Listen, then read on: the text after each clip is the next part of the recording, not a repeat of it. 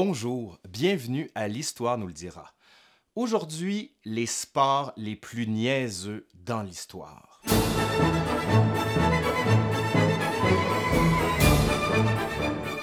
Bon, pour certains, les sports, c'est niaiseux, ça sert à rien. Burk, vomi dans ma bouche, aucun intérêt, c'est plate. Ok, c'est beau. Vous avez le droit de détester certains sports, d'autres d'en trouver niaiseux, mais on va poser la question différemment. Est-ce que les sports ont toujours été niaiseux si vous considérez que ceux d'aujourd'hui le sont?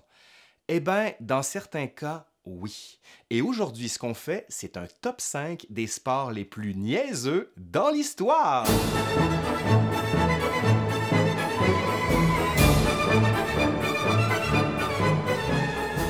Sport numéro 5. Voiture contre taureau. Oui, voiture contre taureau. Une voiture qui doit faire face à un taureau. Là, vous imaginez tout de suite cette scène-là.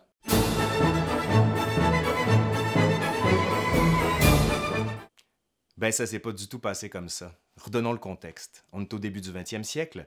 Henri Deutsch de la Meurthe, un riche industriel, veut offrir un nouveau spectacle aux gens de Bayonne. Et c'est aux arènes de Bayonne, là où se déroule la corrida, qu'il va mettre en place la confrontation entre une voiture d'un côté et un taureau de l'autre. Une Peugeot contre un taureau.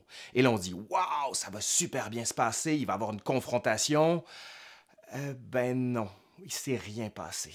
Le taureau qui est arrivé dans l'arène a donné deux coups par terre et a détalé de l'autre côté.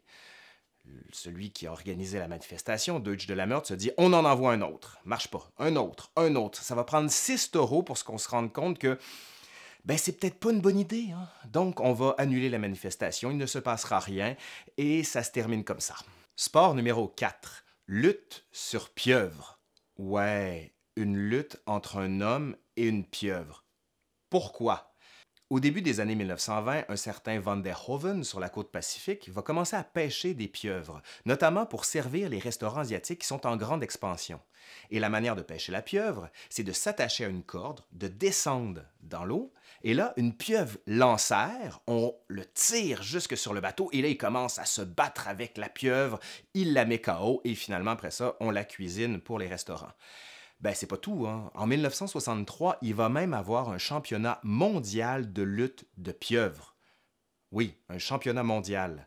Et là, vous nous dites, ouais, mais il n'y a pas dû avoir beaucoup de monde. 1100 plongeurs vont y prendre part et on va tirer de l'eau environ 25 pieuvres. Et la plus grande va peser jusqu'à 26 kilos. Euh, bizarrement, après, on a comme oublié que c'était un sport et c'est peut-être pas plus mal. Sport numéro 3, le saut de Barry. Ah là, je vous entends tout de suite. Vous me dites Ah oui, les héros du samedi. Ah mais. Mais, mais qu'est-ce que j'entends? C'est la chanson des héros du samedi, oui C'est là qu'on voyait tous les plus grands sauts de Barry. On disait Waouh, c'est des athlètes, c'est génial C'est d'ici que ça vient en plus non, c'est pas d'ici que ça vient, ça existait bien avant. En fait, même au début du 20e siècle, on va voir des grands patineurs faire les sauts de baril. Un de ceux-là, c'est Ed Lamy, qui est champion de patinage de vitesse, qui va établir un record en 1912 avec pas moins de 14 tonneaux, soit 8,43 mètres. Il va même avoir un regain de popularité en 1950 l'activité qui est la plus à même de détruire la colonne vertébrale de l'homme va très bien prendre aux États-Unis et au Canada. Tellement qu'en 1994, la Fédération canadienne va proposer aux Jeux de l'île-la-mer de 1994 de présenter le saut de baril en démonstration. Ce à quoi certains des dirigeants du CIO vont leur répondre ça semble être un sport très brutal, personne n'y arrivait jamais et ils finissaient tous par retomber sur leur postérieur. Tous, non, parce que les grands héros du samedi, eux, y arrivaient. Sport numéro 2. Le lancer du renard. Quoi? Le lancer du renard. OK. Ça, c'est quand la cruauté rencontre la stupidité. Et c'est né au 17e siècle en Angleterre et en Hollande. Ses origines sont en lien avec une tradition. Pour se porter bonheur durant l'hiver, on considérait qu'il fallait lancer très très haut un chien ou un renard sur une bande de tissu jusqu'à ce qu'il meure. Et la mort du dit animal, qui représentait l'hiver, ben, était un signe qu'on allait bien se porter durant l'hiver et que ça allait être super. Wow! Mais là, comment on en fait un sport de ça? Ben justement, le sport va naître avec l'idée de divertir la noblesse. Donc au 17e siècle, comment ça se passe? Ben deux nobles de chaque côté, bon, on peut avoir aussi des bourgeois, hein. donc deux nobles de chaque côté qui accrochent un bout de tissu, mais dans lequel on laisse un peu de mou à l'intérieur. On fait un lâcher de renard, et quand l'animal arrive sur la bande de tissu, clac! On tire très fort et wouh!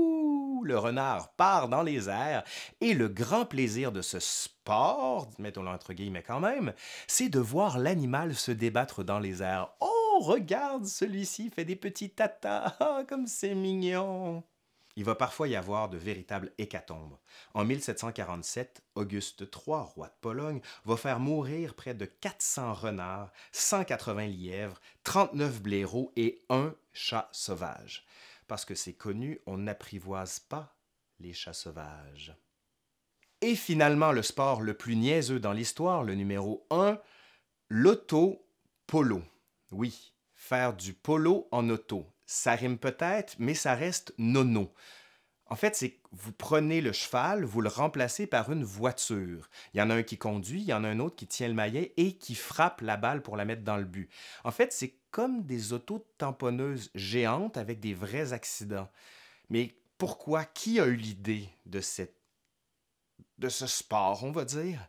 Ben, en 1908, on commercialise le fameux modèle T de Henry Ford. Donc, le prix des voitures va descendre. Certains vont se dire, ben, on va les utiliser dans ce cas-là. On va même les détruire puisqu'elles ne coûtent que très peu d'argent. Donc l'auto-polo naît, hein, mais c'est très dangereux. Il est même pas rare que certaines voitures se retournent. Et si l'une d'entre elles se retrouvait coincée la tête en bas, c'était à ses occupants d'en sortir et de se remettre à l'endroit. Hein. Donc ça veut dire de sortir à pied, éventuellement de peut-être se faire frapper. Bravo. Hein. Rudesse, violence et agressivité, les trois mots qui caractérisent l'autopolo. Et quand on regarde les images qui en ont été tirées, parce qu'il y a une énorme couverture médiatique dans les années 10 jusque dans les années 20, ben on se dit que ces gens-là étaient peut-être atrophiés du bulbe, mais faisaient très plaisir aux spectateurs qui couraient pour voir les fameux matchs d'autopolo. Bon, la question qu'on peut se poser, c'est qu'est-ce qui en reste aujourd'hui de ces fameux sports nono, de ces sports niaiseux? Ben, on pourrait dire que les sports extrêmes qui naissent aujourd'hui, c'est dans la ligne directe. Et quand certains naissent, on se dit, c'est quoi ce truc-là? Et quand quelques années plus tard, ils arrivent aux Olympiques, on se dit, ben oui, c'est normal, le sport a évolué. Mais la question que je me pose, moi, qui est beaucoup plus sérieuse, c'est quels sont les sports, selon vous, les plus niaiseux aujourd'hui au 21e siècle? Et j'aimerais vous entendre. Là, je le sais qu'il y en a plusieurs qui vont me dire le baseball. Hein. Ben, expliquez-moi pourquoi c'est nono, ou encore le soccer, ou même les pichenottes, ou qu'est-ce qu'il y aurait d'autre? Le hockey, est-ce que vous trouvez ça niaiseux? Pourquoi? Et ben voilà, c'est terminé. Si vous avez aimé la vidéo, n'hésitez pas à faire le petit pouce vers le haut ou encore à partager la présente vidéo. Mais plus encore, abonnez-vous à la chaîne parce que normalement, il devrait y avoir d'autres vidéos. Et je prends bien sûr toutes les suggestions, même les plus niaiseuses. Donc je vous dis bye bye